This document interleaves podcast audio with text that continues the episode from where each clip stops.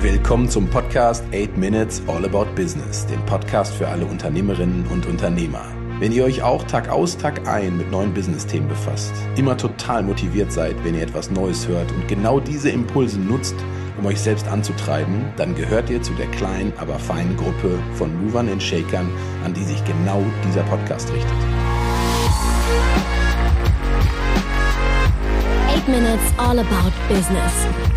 Der Podcast für Unternehmerinnen und Unternehmer mit Simon Planken. Hi zusammen, heute zu Gast bei Anna Planken zu Hause in unserem Podcast. Hi Anna, wie geht's dir? Ja, ich bin mal sehr gespannt. Sehr gut, sehr gut. Also als Opener, vielleicht um das einmal klar zu machen, man sieht die Ähnlichkeit äh, auf der Mattscheibe, aber über den Podcast, äh, du bist meine Schwester. Ja. Du bist aus Funk und Fernsehen bekannt, moderierst das Morgenmagazin und diverse andere Formate und hast in deiner Sendung sehr, sehr viele Themen, die halt nicht nur was mit normalem Fernsehen zu tun haben, sondern auch mit Business. Und deswegen meine Frage, welche haben dich denn in der Vergangenheit besonders gekickt? Welche haben dich besonders motiviert? Mein Problem ist immer, dass mich total viel motiviert. Für mich geht es immer darum, die Welt besser zu machen, ob das jetzt äh, psychologisch ist, wirtschaftlich, gesellschaftlich, umwelttechnisch. Deshalb interessieren mich da ganz viele Sachen. Und im Moment für mich die drängendste Frage wäre, wie kriegen wir unsere Energie geregelt. Also was wird die Erfindung, die uns hilft, unseren Energiehunger als Menschen zu stillen, ohne CO2 auszustoßen, ohne äh, Strahlungsmüll nachher zu produzieren. So, das ist, glaube ich, das Kernthema. Und da sind wir auch schon beim Kern, äh, um das wir uns kümmern müssen. Das heißt, in den Themen, neben dem Fernsehen, bildest du dich da weiter? Hast du da irgendwelche Kontakte schon zu Start-up-Unternehmen gesammelt oder wie machst du das? Wie, wie gehst du in dem Thema weiter vor? Ich bin ja als Journalistin immer darauf erpicht, Infos zu sammeln und mich einfach zu informieren und möglichst viel ja, Wissen äh, zu akkumulieren. Und das ist meine Kernkompetenz und äh, da versuche ich erstmal zu gucken, wie bewerte ich bestimmte Entwicklungen am Markt. Wenn man jetzt auf den Wasserstoff guckt, dann kann man sagen, BMW hat vor 30 Jahren sogar schon Auto eigentlich mit Wasserstoff entwickelt gehabt und hat das Ganze aber einschlafen lassen. Es gab nicht den Markt, es gab nicht die Förderung, es gab nicht den politischen Willen. Und dann haben alle auf E-Autos gesetzt. Es hätte auch vielleicht anders laufen können. Aber so das Ganze im Zusammenhang zu sehen, das ist das, was mich interessiert. Aber total interessant, dieses Thema Bewertung. Das machen ja Investmentgesellschaften nicht anders. Also die machen genau das Gleiche. Die schauen sich das an, was gibt es am Markt, welche Möglichkeiten sind das, natürlich immer mit dem Hintergrund Geld zu verdienen. Ich wollte gerade sagen, die gucken aber mit, einer, mit einem anderen Ziel, mit einer anderen mhm. Zielsetzung drauf. Und ich gucke drauf, ist das sinnvoll? Das macht mich richtig rasend, wenn ich sehe, womit Geld verdient wird. Mit Sachen, die uns gesellschaftlich kaputt machen, mit Sachen, die unsere Umwelt kaputt machen, aber irgendwer wettet drauf oder wettet auch aufs Gegenteil. Und ich hoffe, dass es da irgendwann äh, genau in eine andere Richtung geht, weil äh, so, so funktioniert es einfach nicht weiter. Bist du denn nicht der Meinung, dass äh, im Moment das schon so ist, dass es sich so ein bisschen ändert? Dass die Leute eher gucken, was ist nachhaltig und ich kann trotzdem Geld damit zu verdienen? Ist das nicht was, wo du siehst, dass der Trend dahin geht? Ich sehe es so, dass die Leute gucken, äh, kann ich damit Geld verdienen, wenn ich sage, ich mache es nachhaltig? Würdest du denn so weit gehen, dass du sagst, da kommt ein Start-up äh, und sagt, ich möchte unbedingt mit Anna Planken in dem Thema weiterarbeiten? Würdest du dir da die Zeit nehmen oder sogar auch Geld einsetzen, um zu sagen, ich treibe ein solches Thema, wenn du wirklich daran glaubst, voran? Für mich als Journalistin ist es immer schwierig, weil ich die Unabhängigkeit für mich reklamiere. Deshalb möchte ich eigentlich nirgendwo besonders drinstecken. Aber es gibt natürlich schon Sachen, die einen flashen, wo ich sage, da engagiere ich mich sozial oder so im, mit einer Familie mit drei Kindern und als Journalistin habe ich jetzt nicht das Geld, um es irgendwo reinzustecken. Also niemand würde von mir viel Geld kriegen können, weil es einfach so nicht da ist. Aber Debatten anzustoßen, das ist ja eine andere Ebene, die ich leisten kann. Natürlich mache ich auch Werbung für Sachen, die mir wichtig sind. Also ich gehe zu einem Charity-Ball für krebskranke Kinder äh, in Hamburg, die UKE Kinderkrebsstation.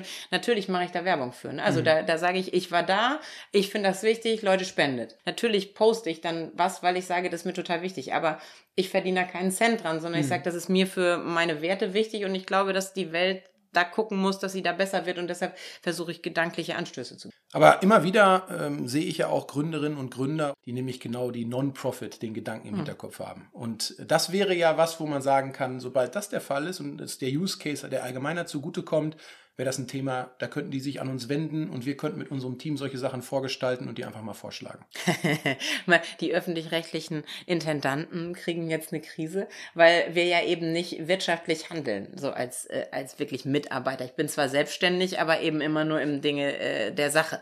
Und deshalb kann ich das jetzt weder mit Ja oder Nein beantworten. Ich sage immer, es äh, hängt vom Einzelfall ab. Ich gucke mir immer alles an und äh, wäge immer ab. Und vor allen Dingen ist es wichtig, dass ich es in mein Portfolio gedanklich aufnehme. Ne? Welche Entwicklungen gibt's? Worüber muss man reden? Worüber kann man auch mal einen Beitrag machen? Also das ist ja auch wichtig, ne? Leute, äh, Gedanken Leuten vorzustellen, dass eine gesellschaftliche Debatte gibt. Ich kann berichten, ich kann sagen, passt mal auf, das ist vielleicht in der gesellschaftlichen Debatte gar nicht so unwichtig, haben wir bisher noch nicht gesehen. Das wäre ein Punkt, das kann die Debatte bereichern. Hm, okay. Jetzt hast du gesagt, Geld ist das, äh, was dir nicht so wichtig ist, dass man es irgendwie über Investments vermehrt. Aber jetzt ist es natürlich trotzdem so, dass du mit Sicherheit in deinem Leben auch schon Investments getätigt hast. Was war denn mal ein Thema, bei dem du sagst, das war das größte Investment, das auch den meisten Bauchschmerz gehabt, aber es ist irgendwie gut gegangen? Was war denn das? Mein größtes Investment ist meine Familie.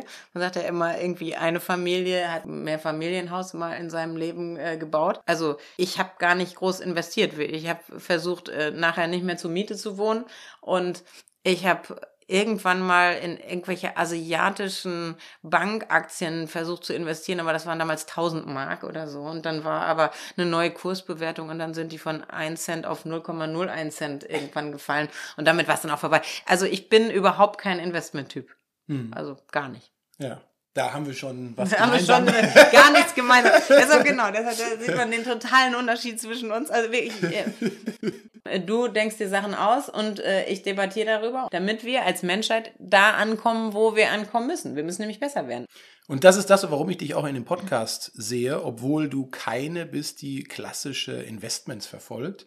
Dieses jeden Morgen sich so rausquälen, sich so motivieren, an den Themen arbeiten, wie du das machst. Ich weiß es ja. Und deswegen die Nächte arbeiten, um drei Uhr morgens schon in der Sendung sein.